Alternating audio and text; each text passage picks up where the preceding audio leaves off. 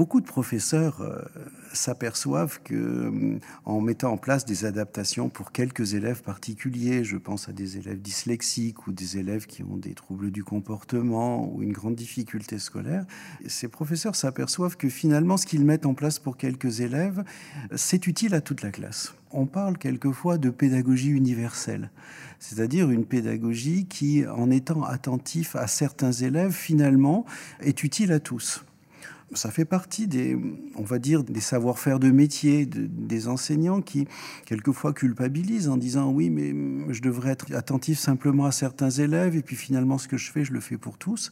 Euh, il nous faut rassurer ces enseignants. En fait, euh, quand on trouve des pratiques qui sont à la fois adaptées et normalisées au sens où elles deviennent la pratique ordinaire de la classe, c'est vraiment une bonne chose. Euh, des risques, il y en a, évidemment, parce que c'est extrêmement difficile de trouver des réponses qui soient vraiment accessibles à tout le monde. Quelquefois, on, va avoir besoin de, ralentir l'enseignement pour certains élèves. Si on le ralentit et que cela se fait au détriment d'élèves qui sont un peu plus rapides et qui pourraient apprendre plus, cela pose problème. Donc il faut effectivement trouver des réponses qui soient vraiment adaptées à chacun.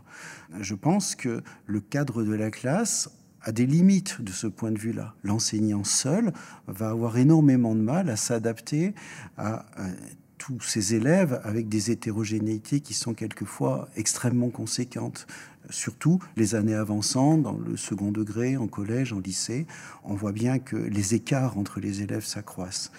Euh, en conséquence, pour moi, la solution va résider dans le travail collectif. Il va falloir que euh, l'école, l'établissement s'organise pour qu'on puisse apporter à certains moments des réponses qui soient adaptées à chacun en mettant en place des groupes de besoins ou une organisation qui va faire que chaque élève ne sera pas systématiquement avec le même professeur et réciproquement que les professeurs n'aient pas à accueillir tout les hétérogénéités possibles et imaginables euh, au sein de leur classe.